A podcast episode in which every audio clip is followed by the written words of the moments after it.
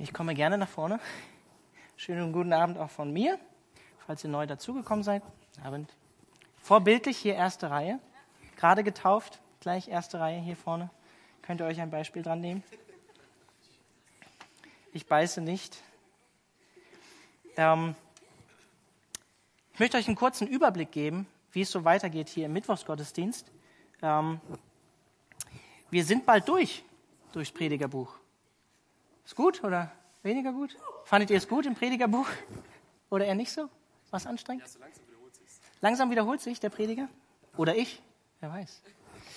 Der Prediger oder der Prediger? Der Prediger. Okay. Also noch drei Predigten mit heute, dann sind wir durch das Predigerbuch durch. Ja? Ähm, und im Abschluss werden wir ähm, Benny und Marie, die auch am Sonntag Lobpreis leiten. Ich mag es immer, wenn die beiden Lobpreis leiten. Ich freue mich immer. Die werden am 17. Mai ähm, beim Abschluss vom Predigerbuch Lobpreis leiten und wir werden gemeinsam Abendmahl feiern, das Predigerbuch abschließen. Ich freue mich schon auf diesen Abend. Und dann werden wir voraussichtlich am 24. Mai, das ist die Woche, wo wir auf der Calvary Chapel Konferenz sind, einen Lobpreis- und Gebetsabend wieder hier machen. Wenn ihr Interesse habt, euch da einzubringen, Ideen habt, ähm, einfach mitdienen wollt an diesem Abend und nicht auf die CC-Konferenz fahrt, ganz wichtig, ähm, dann meldet euch gerne bei mir. Ähm, ihr habt die Möglichkeit, euch hier im Gottesdienst einzubringen. Er ist noch im Wachstum, er ist noch im Aufbau. Meldet euch gerne bei mir. Und dann werden wir nach dem Predigerbuch eine Miniserie haben über das Herz, über die Jahreslosung. Ich will euch ein neues Herz geben. Vielleicht habt ihr unten am Eingang gesehen, direkt unter Martin Luther, das äh, Poster mit der Jahreslosung und dem anatomischen Herz. Es wird eine kleine Miniserie geben, drei Mittwochabende über die Reformation unseres Herzens das Herz als zentraler Punkt, um Gott zu begegnen. Ich freue mich sehr drauf. Am 31. Mai, wenn wir diese kleine Miniserie starten, wird Christine Pfeifle hier sein. Ist eine gute Freundin von meiner Frau, die an der Schallwerkstatt studiert hat, christliche Musikerin ist, nebenberuflich eine EP geschrieben hat ähm, und die ich sehr schätze. Ich habe sie schon mal live gesehen. Sie wird auch im Oktober mit der vollen Band hier in der Gemeinde sein und Freitagabend ein Konzert geben. Das wird im Oktober erst diesen Jahres sein. Es wird noch alles organisiert. Aber sie wird hier einfach Lobpreis leiten in Bezug auf diese Miniserie Herz. Sie hat auch ein äh, Lied geschrieben, das heißt Herz. Und aus diesem Grund und äh, weil ich sie kenne und äh, sie sehr schätze, habe ich sie eingeladen. Und ich freue mich sehr darauf. Und danach werden wir aus dem Alten Testament uns verabschieden und ins Neue Testament wieder zurückkehren, und zwar in den ersten Johannesbrief. Das für euch schon mal so als Update und Info. Dann bete ich jetzt und dann steigen wir in Kapitel 10 quasi ein. Wir machen noch den Rest von Kapitel 9 und dann werden wir Kapitel 10 heute abschließen. Herr, ich danke dir dafür, dass du alle Schätze der Weisheit hast, wie wir es gesungen haben. Und ich danke dir für die Weisheit vom Salomo, vom Prediger, ähm, der uns immer wieder an Dinge erinnert, die auch wehtun im Leben. Und ähm, ja, wenn wir ehrlich sind, mögen wir das nicht so gerne. Ähm, zu hören, dass das Leben schwer ist und anstrengend ist und dass es manchmal weh tut. Ähm, wir wollen was Positives hören, wir wollen was Ermutigendes hören, was Erbauendes und nicht ähm, ja, so was Schweres manchmal.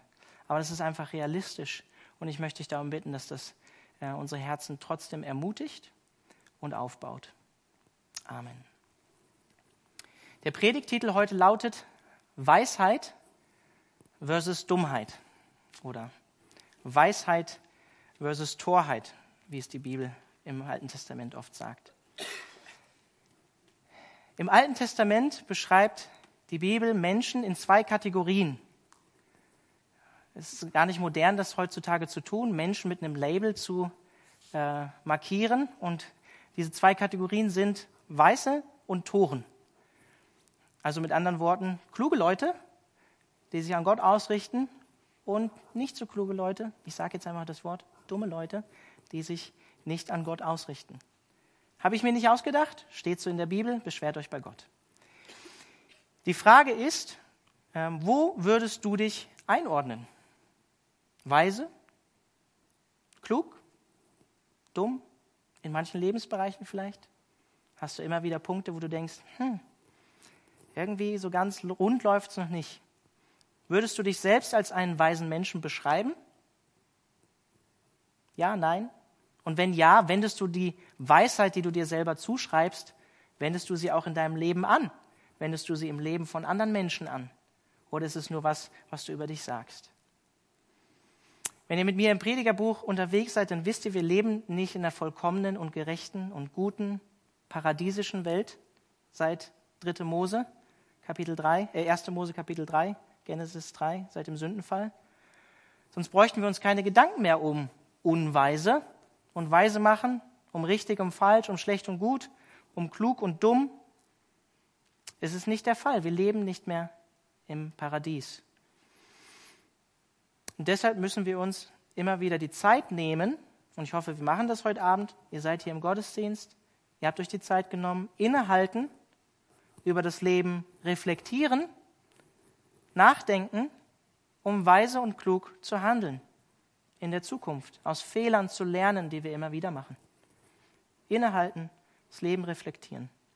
Und wenn du das nicht tust, immer wieder in deinem Leben oder nicht tun willst, dann treffen leider einige Verse von heute Abend auf dich zu. Beschwert euch nicht bei mir, ich gebe euch nur den Brief, beschwert euch bei Gott. Also Prediger 9, Vers 3, ab Vers 13. Letztes Mal sind wir bis Vers 12 gekommen. Auch das habe ich als Weisheit angesehen unter der Sonne, sagt der Prediger, und sie schien mir groß. Gegen eine kleine Stadt, in der wenig Männer waren, kam ein großer König und belagerte sie und baute große Belagerungstürme gegen sie. Da fand ich in derselben Stadt einen armen, aber weisen Mann, der rettete die Stadt durch seine Weisheit, und doch gedachte kein Mensch an diesen armen Mann. Da sprach ich, Weisheit ist besser als Stärke, aber die Weisheit des Armen ist verachtet, und man hört nicht auf seine Worte. Die Geschichte, die Salomo hier aufgreift, ist eine Illustration für seine Aussage, die er vorher in Vers 11 gemacht hat. Da sagt er nämlich, ich wandte mich um und sah unter der Sonne, dass nicht die Schnellen den Wettlauf gewinnen, noch die Starken die Schlacht, dass nicht die Weisen das Brot erlangen, auch nicht die Verständigen den Reichtum, noch die Erfahrenen Gunst, denn sie sind alle von Zeit und Umständen abhängig. Er sagt hier, noch die Starken die Schlacht gewinnen. Das ist genau das, was er hier in dieser kleinen Minigeschichte uns illustriert. Nicht der starke und große König mit seinem fetten Belagerungsturm nimmt die Stadt ein, sondern die kleine Stadt wird gerettet durch einen armen, einzelnen, aber weisen Mann, der den weitaus überlegeneren und stärkeren König durch seine Weisheit bezwingt. Das lesen wir dann auch in Vers 16 und Vers 18. Sagt er, Weisheit ist besser als Stärke und in Vers 18, Weisheit ist besser als Kriegsgerät. Und dennoch ist dieser weise Mann arm. Dennoch ist dieser weise Mann arm. So wie wir es auch in Vers 11 gelesen haben, nicht immer erlangen die Weisen das Brot, wie er in Vers 11 gesagt hat. Ich übersetze das mal für uns in unserer Zeit. Nicht unser gesellschaftlicher Status als Mensch zeigt, ob wir klug oder dumm sind. Auch wenn die Welt da draußen gerne diesen Maßstab an uns legt. Was hast du denn für weltlichen Erfolg?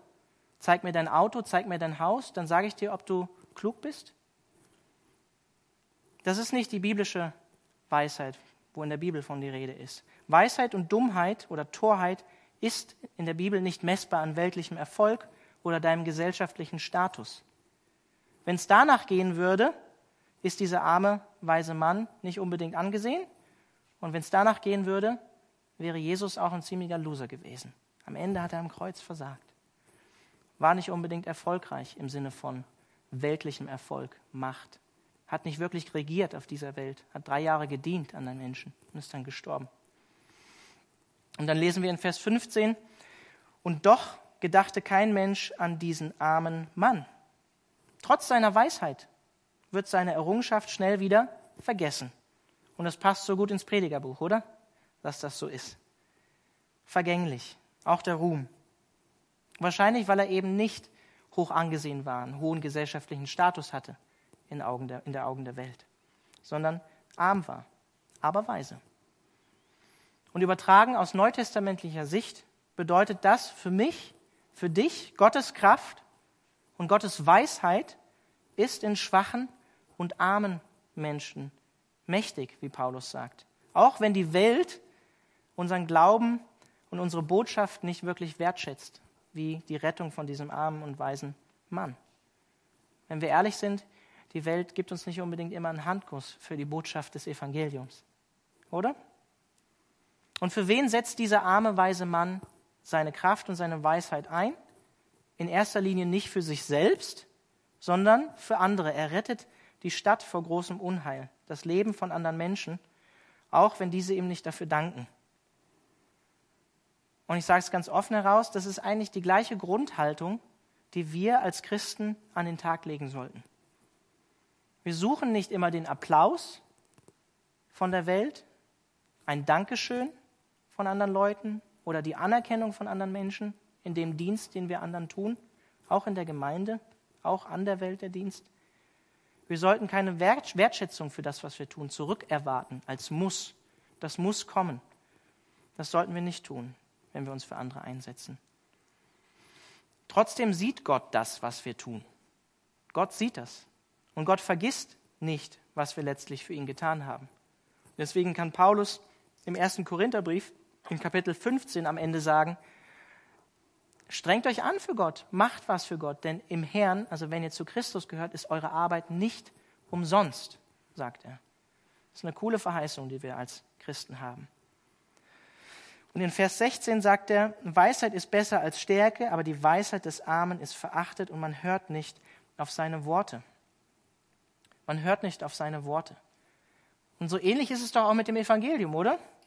Mit der Botschaft vom Kreuz, wo Paulus in 1. Korinther 1, Vers 18 sagt, in den Augen derer, die verloren gehen, ist diese Botschaft etwas völlig Unsinniges, was Törichtes, was Dummes, unsere Botschaft, die Botschaft vom Kreuz, die Botschaft von einer Hinrichtung am Kreuz. Obwohl das eine gute Nachricht ist, wir wissen, das ist eine gute Nachricht, die wir anderen bringen können, weil sie erretten kann, weil sie klug und weise macht, wie es im Timotheusbrief heißt, zur Errettung, auch die Schrift. Trotzdem wird sie häufig nicht gewertschätzt von der Welt und niemand applaudiert uns für das, was wir der Welt zu bringen haben.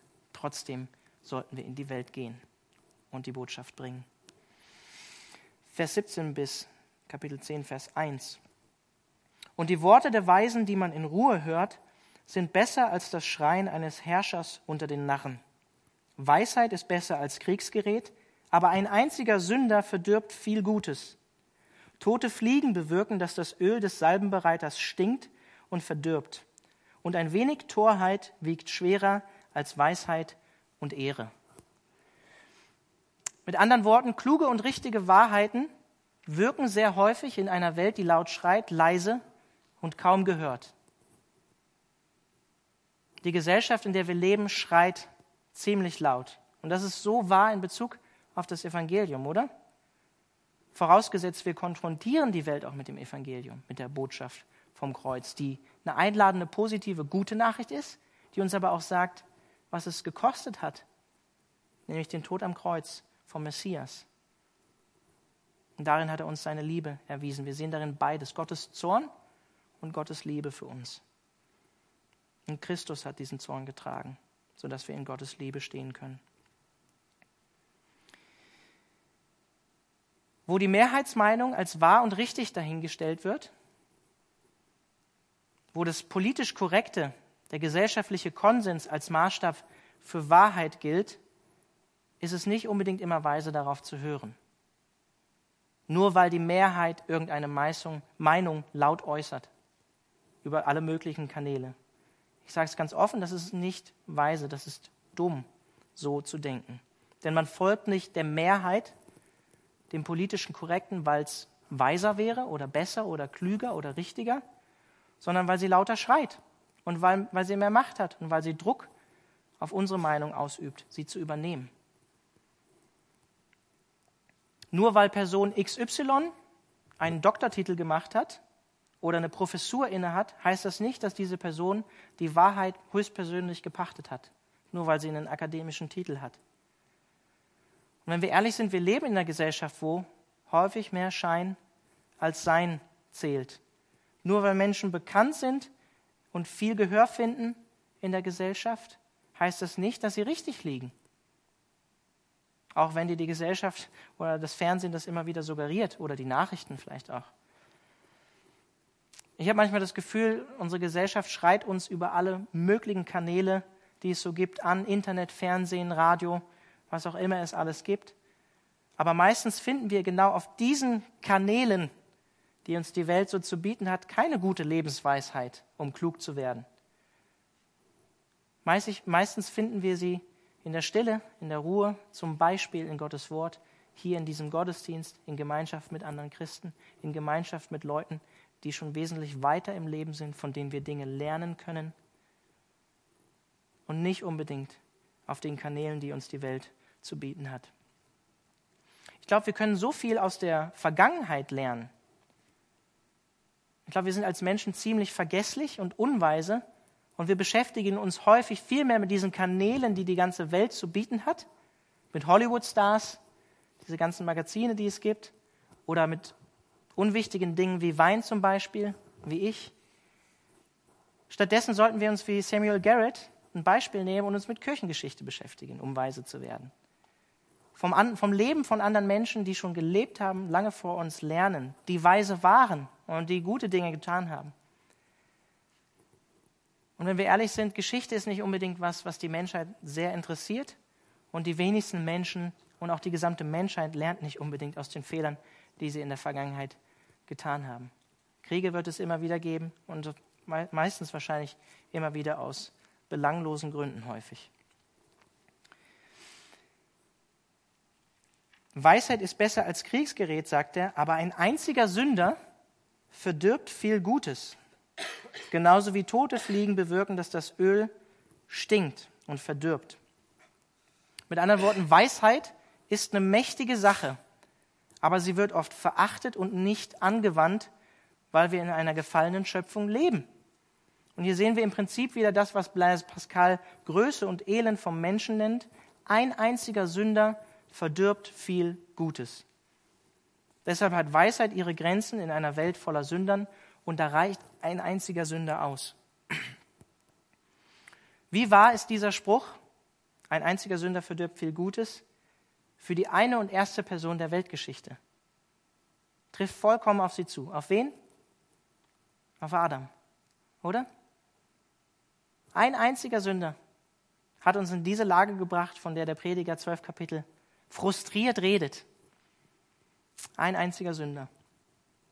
Es ist einfacher in unserer Welt, in der wir leben, etwas zu zerstören, als etwas zu erhalten und aufzubauen.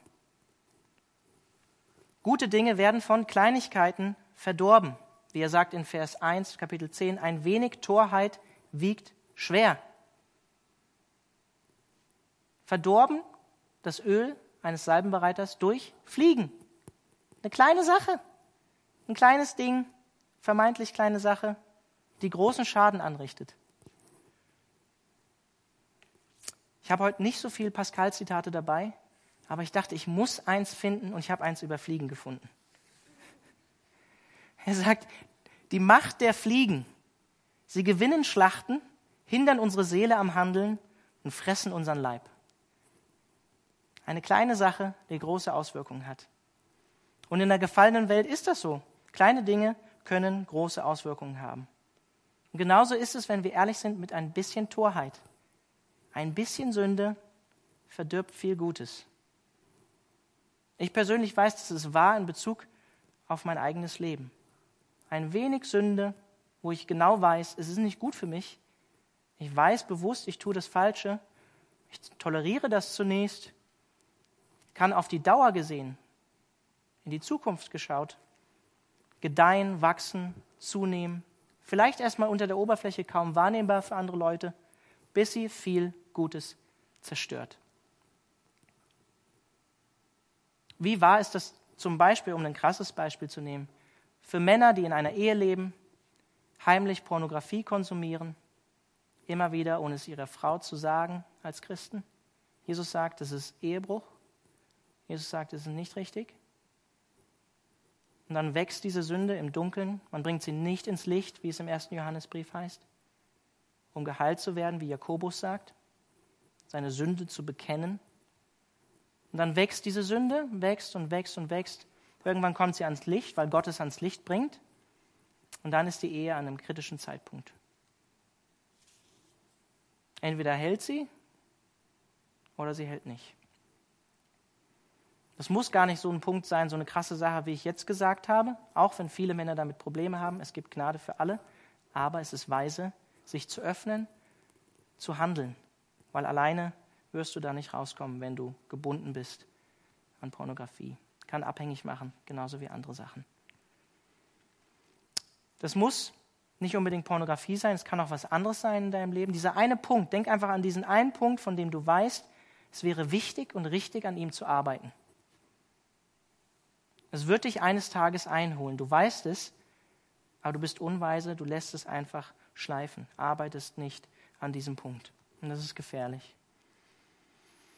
Dann sagt er in Vers 2, der Weise trägt sein Herz auf dem rechten Fleck, der Nah hat es am unrechten Ort. Auf welchem Weg der Nah auch gehen mag, es fehlt ihm überall an Verstand und er sagt jedermann, dass er ein Tor ist. Wörtlich steht hier in Vers 2, ähm, dass das Herz des Weisen auf der rechten Seite ist und das Herz des Toren auf der linken Seite. Rechts ist in der Bibel im Alten Testament gerade ein Symbol für Stärke und etwas Gutes und links ein Symbol für Schwäche und etwas Schlechtes. Mit anderen Worten, Weisheit verleiht einem Menschen Stärke und ist gut für ihn, so wie wir es bei dem armen, weisen Mann gesehen haben.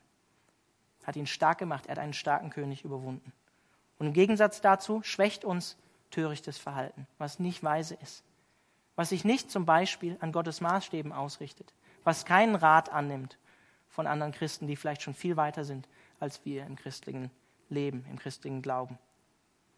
Und das Herz, was er hier anspricht in Vers 2, ist in der Bibel Zentrum für unsere Beweggründe, für das, was wir tun. Vielleicht kennt ihr das aus dem Sprüchebuch auch. Das Herz sollen wir behüten, beschützen, weil aus dem Herz die Quelle des Lebens springt. Alles andere aus dem Herz kommt. Wie gesagt, in der Bibel das Zentrum für all unsere Beweggründe, das Herz. Und das soll am rechten Fleck sein. Es ist weise, das zu stärken und mit guten Dingen zu füllen, da unsere gesamten Handlungen von unserem Herz ausgehen, von unserem Herz fließen. Und in Vers 3 sagt er, die Dummheit eines Menschen wird in sämtlichen Bereichen seines Lebens sichtbar durch das, was er tut. Ein Tor bestätigt seine eigene Torheit in seinem Leben. Sie wird irgendwann evident, sie wird irgendwann sichtbar. Und Dummheit hier im biblischen Sinne ist nicht gemeint im Sinne von, diese Person ist nicht intelligent. Versteht mich nicht falsch. Oder geistig äh, behindert. Das ist damit nicht gemeint, ja? Damit ist gemeint, wirklich unweise zu leben. Nicht wie in Sprüche 1, Vers 7, Gott an erste Stelle zu setzen. Denn der Anfang aller Erkenntnis ist die Gottesfurcht und Gott in sein Leben einzubeziehen. Das ist mit biblischer Dummheit oder Töricht, Torheit gemeint. Vers 4 bis 7. Wenn der Unmut des Herrschers gegen dich aufsteigt, so verlasse deinen Posten nicht. Denn Gelassenheit verhütet große Sünden. Es gibt ein Übel, das ich unter der Sonne sah. Es gleicht einem Missgriff, der von einem Machthaber begangen wurde. Die Torheit wird auf große Höhen gestellt und Reiche müssen unten sitzen. Ich sah Knechte auf Pferden und Fürsten gingen wie Knechte zu Fuß. Durch Dummheit oder Torheit wird Herrschaft auf den Kopf gestellt und Gerechtigkeit missbraucht. Das wollen die Verse meiner Meinung nach sagen. Aus Vers 4 hier wird deutlich, dass wir gelassen sein sollen, wenn jemand, der Macht oder Herrschaft ausübt, eine Sache mit uns zu regeln hat.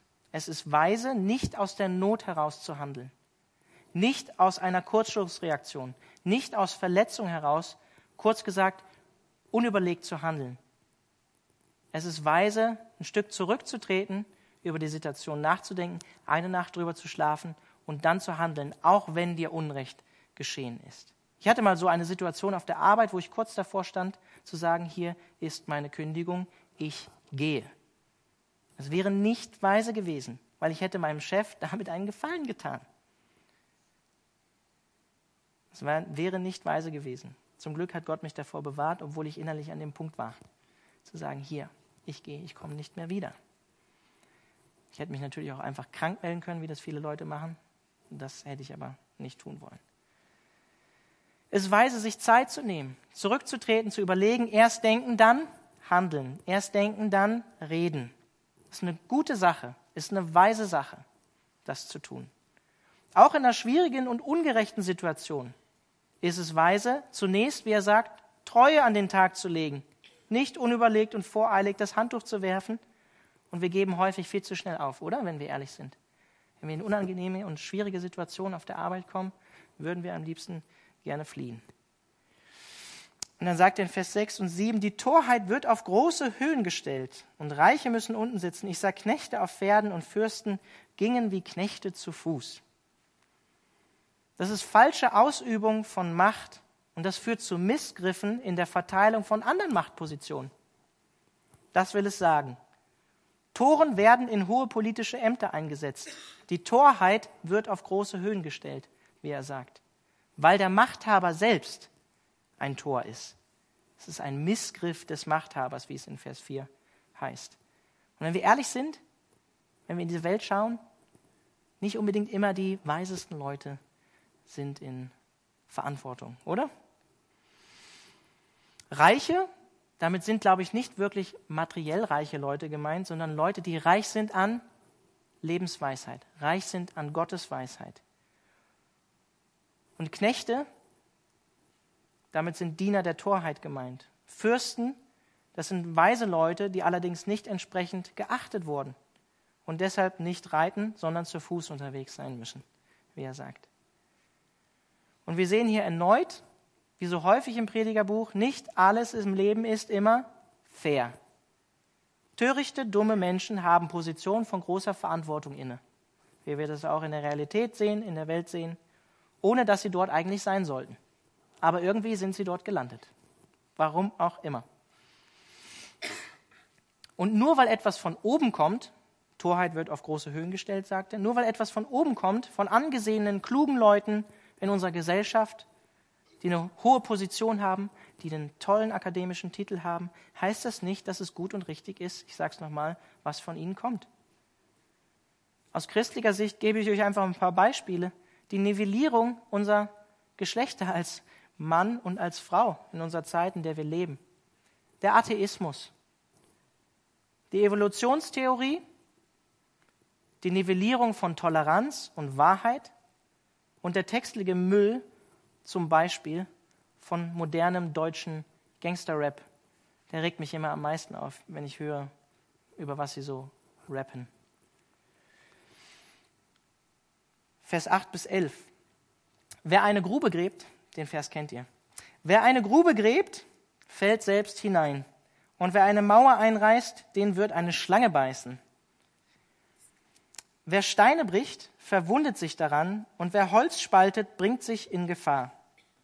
Wenn eine Axt stumpf ist und man die Klingen nicht schleift, so muss man umso mehr Kraft anwenden, aber durch Weisheit kommt man zum Gelingen. Wenn die Schlange beißt, ehe man sie beschworen hat, so hat der Beschwörer keinen Nutzen von seiner Kunst. Man muss heute mit dabei sein, man muss ein bisschen nachdenken. Wir haben hier Weisheitssprüche.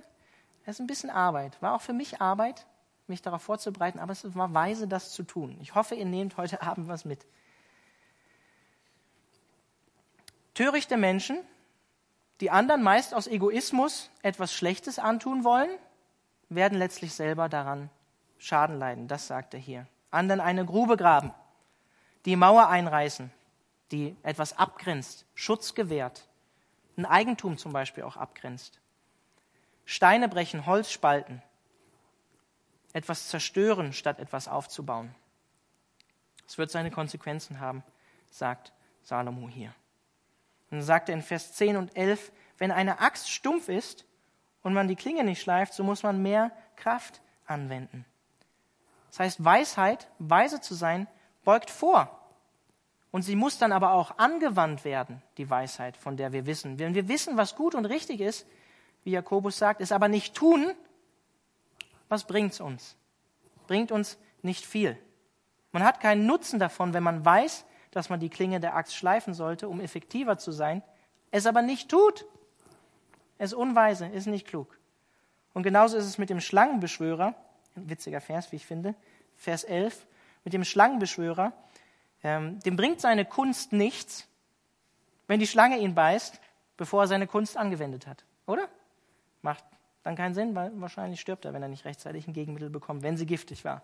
Das heißt, Weisheit im übertragenen Sinne, Lebensweisheit, göttliche Weisheit, die muss auch angewendet werden. Und wenn wir ehrlich sind, wir wissen so viel, oder? Ich hoffe, ihr bekommt hier in der Calvary Chapel gute Predigt, Vers für Vers, durch die Bibel. Vier Gottesdienste in der Woche sind, stehen zur Verfügung, sind da. Häufig ist das Problem nicht, dass es uns an Wissen mangelt oder an Wissen an der Wahrheit oder an Wissen, was weise und richtig wäre. Häufig setzen wir es einfach nicht um, oder? In unserem Leben. Halten lieber an alten Verhaltensmustern und an alten Verhaltensweisen fest, statt weise zu sein und die Dinge anzugehen. Auch mit der Hilfe von anderen Menschen. Jesus nimmt nicht immer alles aus unserem Leben raus. Beispiel Pornografie. Das bedeutet, dass wir die Zeit, in der wir aktuell stehen, das Hier und Jetzt, weise nutzen sollten.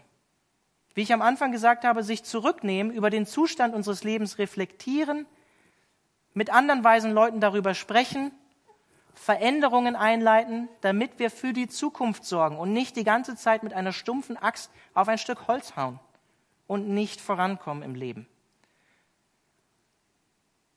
Und manchmal brauchen wir dabei Hilfe, diese Axt zu schleifen. Und wir wünschen uns als Gemeindeleitung, dass wir da hinkommen, dass wir wirklich für Menschen da sein können, ihnen zu helfen. Wir wollen wirklich pastoral für Menschen da sein. Es ist eine große Gemeinde hier. Wir haben 435 Sitzplätze. Die Gemeinde ist nicht immer voll an Sonntagsgottesdiensten.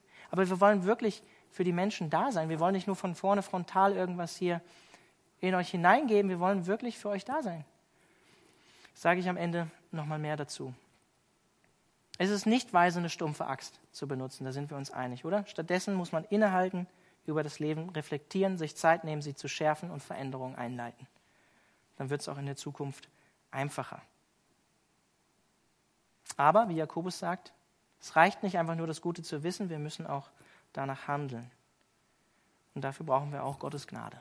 Das ist klar. Vers 12 bis 15. Harte Worte. Die Worte aus dem Mund eines Weisen sind anmutig, aber die Lippen eines Toren verschlingen ihn selbst.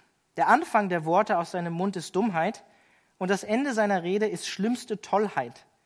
Auch macht der Tor viele Worte, obgleich kein Mensch weiß, was geschehen ist und was nach ihm sein wird.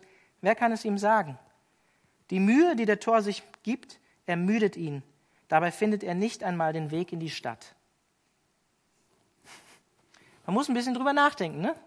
über diese Weisheitssprüche, um weise zu werden.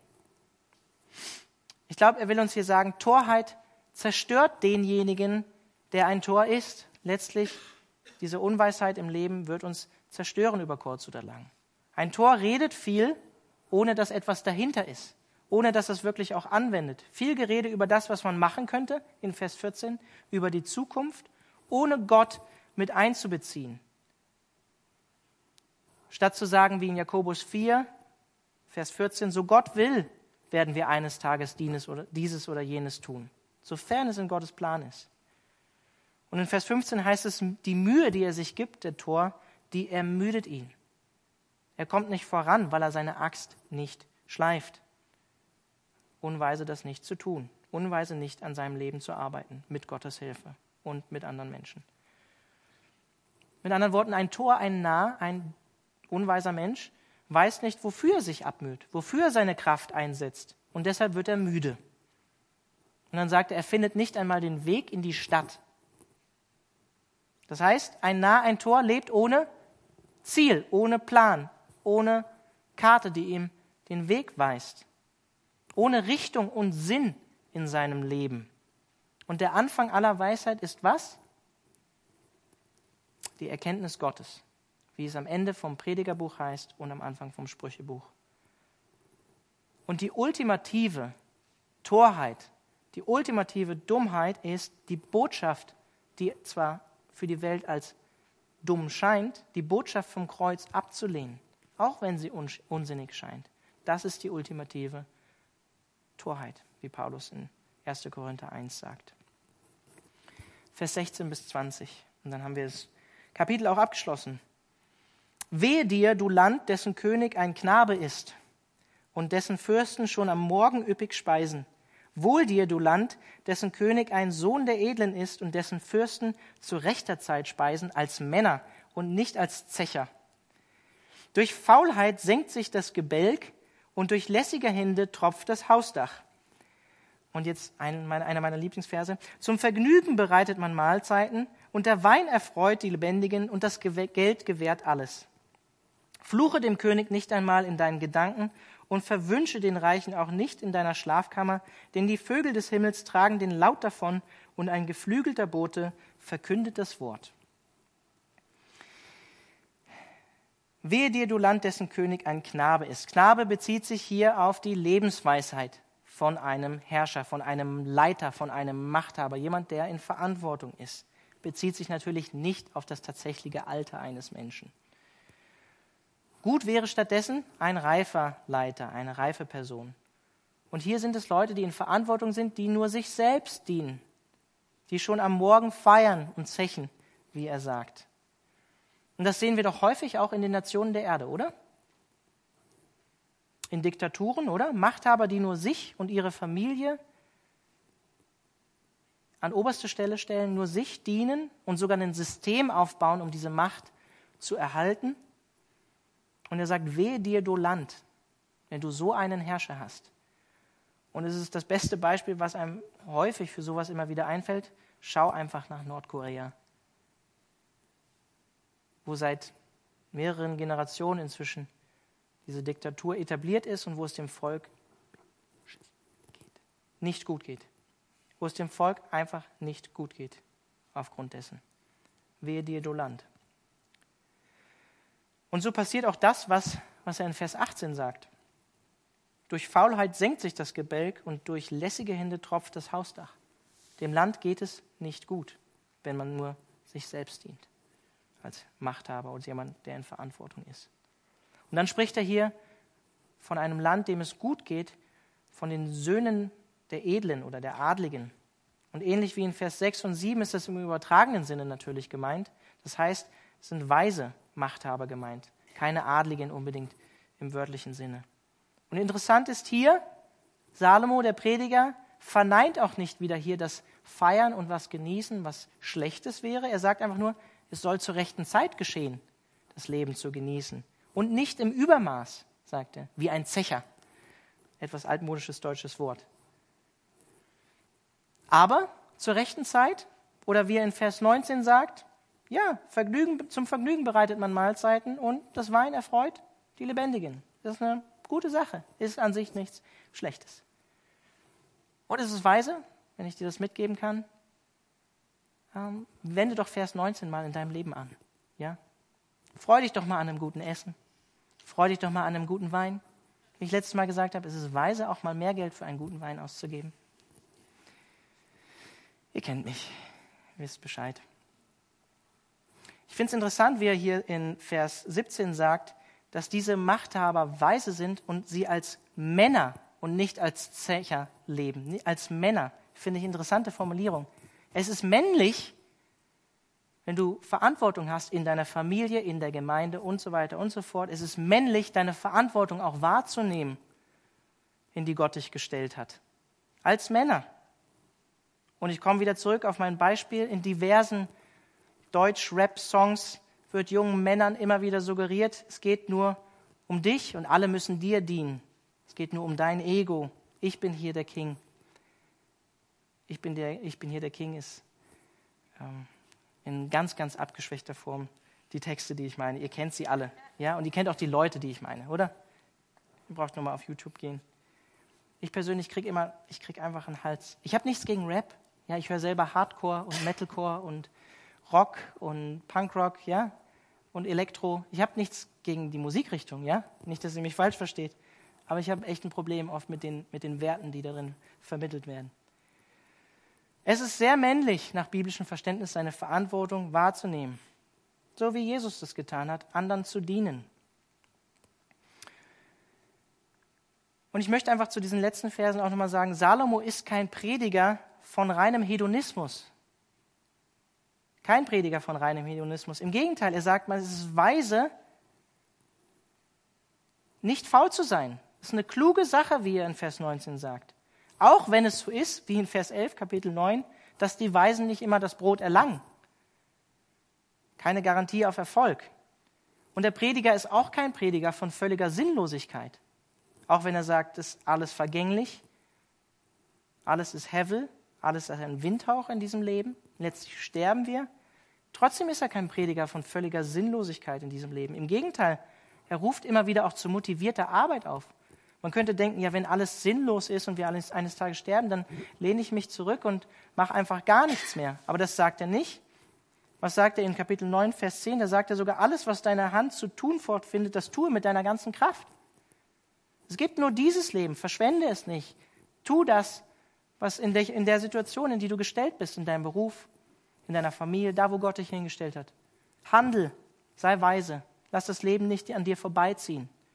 Auch wenn es vergänglich ist, wie er sagt, diese Welt. Wir glauben danach auch an eine Welt, die kommt.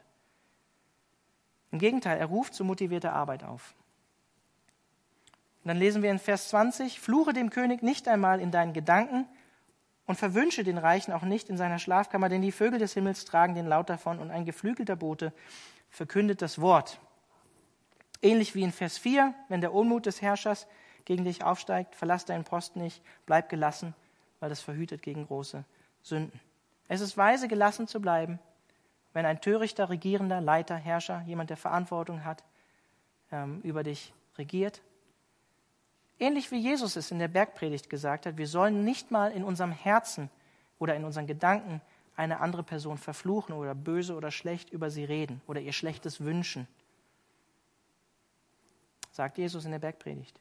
Es ist weise, gelassen zu bleiben, sich hinzusetzen und vielleicht wie in 1 Timotheus 2, Vers 1 und folgende Verse für die Regierung und für die Leute, die in Verantwortung sind, zu beten, fordert uns die Bibel so auf. Paulus sagt, das Erste und das Wichtigste, wozu ich die Gemeinde Christi auffordere, ist, betet für die Leute, die in Verantwortung sind. Machen wir selten, oder? Gibt selten Gebetskreise in der Gemeinde, die für Angela Merkel beten. Es machen Christen, ja, aber ich will einfach ein Bewusstsein nochmal geben. In der Bibel steht, das Erste und das Wichtigste ist das Gebet und betet für die Leute, die in Verantwortung sind. Betet auch gerne für uns, die wir in Verantwortung für diese Gemeinde sind. Wir müssen eines Tages Rechenschaft vor Gott geben. Für das, was ich hier gesagt habe, für das, was ich hier heute Abend sage, für das, was ich in dieser Gemeinde tue, für das, wie ich mit anderen Menschen umgehe. Ihr könnt gerne für uns beten. Wir brauchen euer Gebet. Wir sollten auch nicht neidisch auf Menschen sein, die mehr Geld haben. Wie er sagt, wir sollen auch nicht dem Reichen fluchen. Warum? Weil die Wände Ohren haben, mit anderen Worten. Das hat Konsequenzen. Es würde Konsequenzen nach sich ziehen, das sagt er. Und um ehrlich zu sein, manchmal, ich bin ganz offen und ehrlich, manchmal möchte ich gar nicht wissen, was Menschen aus der Gemeinde äh, über uns als Gemeindeleitung oder über mich denken. Wir kriegen auch oft sehr viele kritische Mails. Damit meine ich nicht, wir wollen keine Kritik oder so, aber ich bin manchmal schon erstaunt nach, einer, nach einem Jahr Gemeindearbeit in einer großen Gemeinde, ähm, wie unbarmherzig und kritisch manche Christen sind. Ich bin wirklich erstaunt. Ich bin wirklich erstaunt manchmal. Aber es ist ein anderes Thema. Ihr könnt gerne für uns beten. Wir haben auch positives Feedback bekommen. Keine Angst, ja? Aber ich bin trotzdem manchmal überrascht über manche E-Mails. Salomo hat verstanden, dass ein Land durch gute und weise Leute, die in Verantwortung sind, gesegnet wird. Wisst ihr, was das Interessante ist? Und leider haben wir an seinem eigenen Leben gesehen, dass trotz all seiner Weisheit, die er von Gott bekommen hat, dass er falsche Wege gegangen ist. Und letztlich unter seinem Sohn Rehabiam ist die Nation Israel gespalten worden. Unter Salomo. Ich glaube, er hat das Predigerbuch geschrieben. Und vielleicht, aber nur vielleicht, ist das Predigerbuch ein Zeugnis von der Umkehr von Salomo am Ende seines Lebens, eine philosophische Biografie über sein Leben. Vielleicht. Ich möchte mal eine provo provokative Frage am Ende stellen. dann kommen wir auch zum Schluss. Ich habe letztes Mal Friedrich Nietzsche zitiert. Ich habe letztes Mal in meinem Urlaub Der Antichrist gelesen, einfach so zur Erbauung. Ihr versteht mich, ja. Wer war weiser? Friedrich Nietzsche oder Blaise Pascal? Darf man das so sagen überhaupt heute? Wer war weiser? Darwin oder Mose? Charles Darwin oder Mose? Ganz provokative Ansage. Wir mögen es oft nicht, in unserer postmodernen Gesellschaft irgendein Label irgendwo dran zu kleben. Als wahr und richtig, falsch, dumm, weise. Wir mögen das nicht.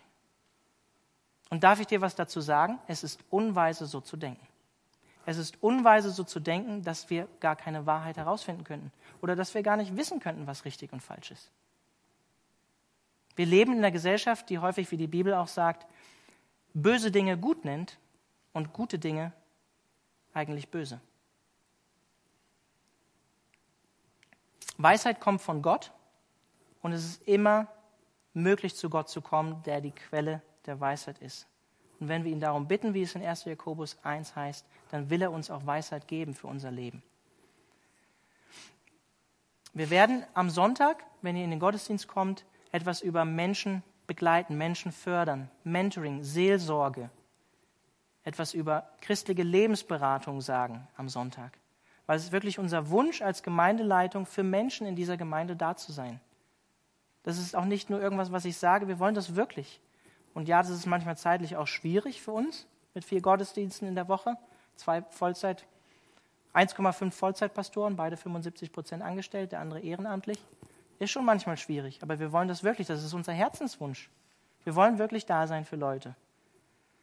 Wir werden ähm, Annette Anderson und ähm, Claudia Hanusch werden das auch vorstellen am Sonntag. Der Sam wird was über Menschen fördern, Menschen begleiten, sagen, über Seelsorge, über Mentoring, über Jüngerschaft.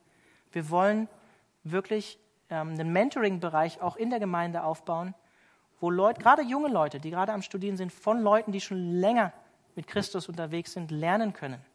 Die sich regelmäßig miteinander treffen und einfach ihr Leben reflektieren.